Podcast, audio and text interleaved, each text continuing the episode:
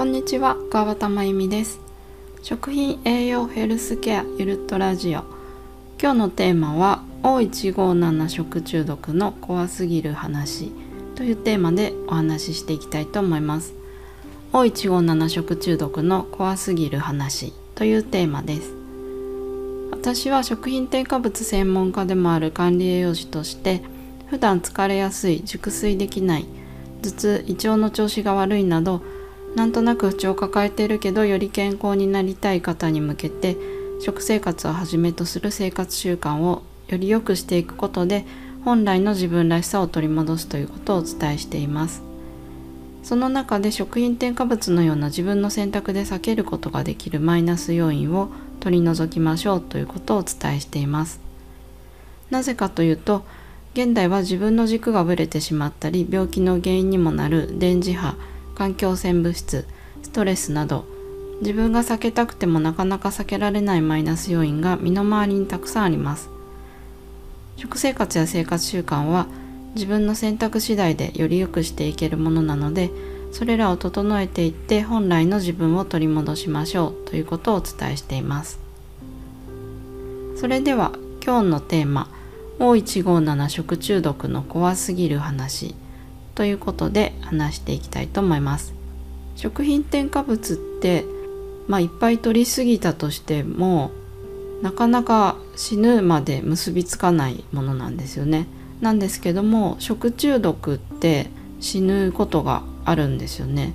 まあ、その死なないまでも結構な体にダメージがいくので本当にこれは気をつけていただきたいなと思ってお話ししますけども前回あのきゅうりの話をしましたけどもそのきゅうりの話でも出てきた O157 の話をまたしたいと思います。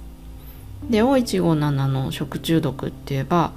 一番有名なのがずっと前に大阪の堺市の学校給食で起きた食中毒の事件ありましたけどもそれが結構たくさんの人の記憶に残ってる食中毒だと思うんですけどもで原因食材は貝原大根っていうことで当時、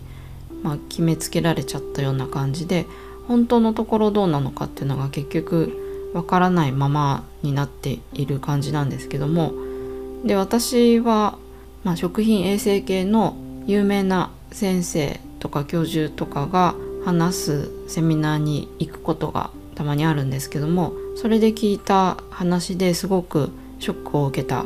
まあ、O157 怖いなとすごく思ってるんですけどもそれで聞いた話がですねあのその堺市の食中毒っていうのはあの1996年に起きたんですけども未だに治療中の人がいるっていうことを聞いたんですよね。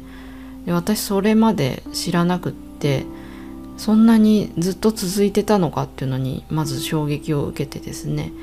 でまあいまだにずっと治療中ででその先生が言った話だと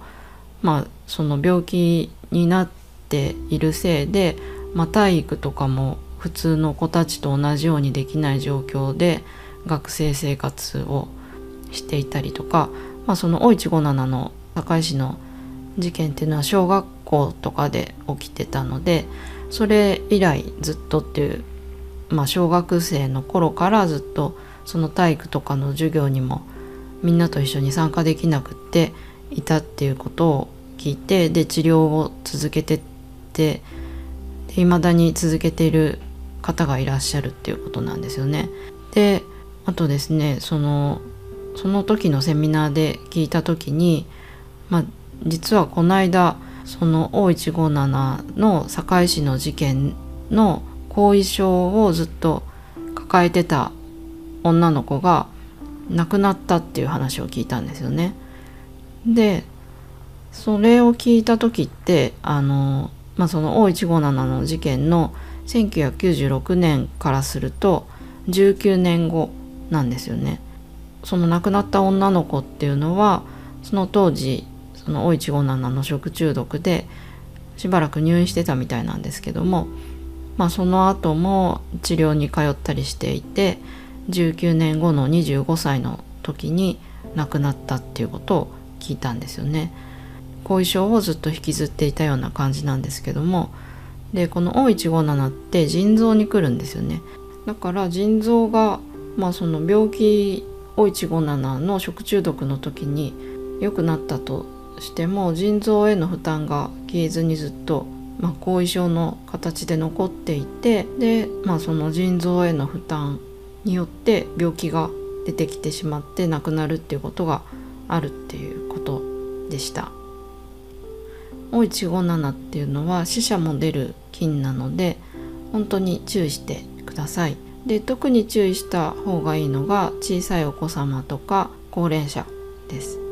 小さいお子さんとか高齢者っていうのはこの O157 による死者の中で結構多いので、まあ、小さいお子様だと腎臓の内臓機能がちゃんとまだしっかりしてない状態で高齢者は腎臓が、まあ、すでに年を経て弱っている状態でそういうところにこの O157 の食中毒にかかってしまうと、まあ、死につながる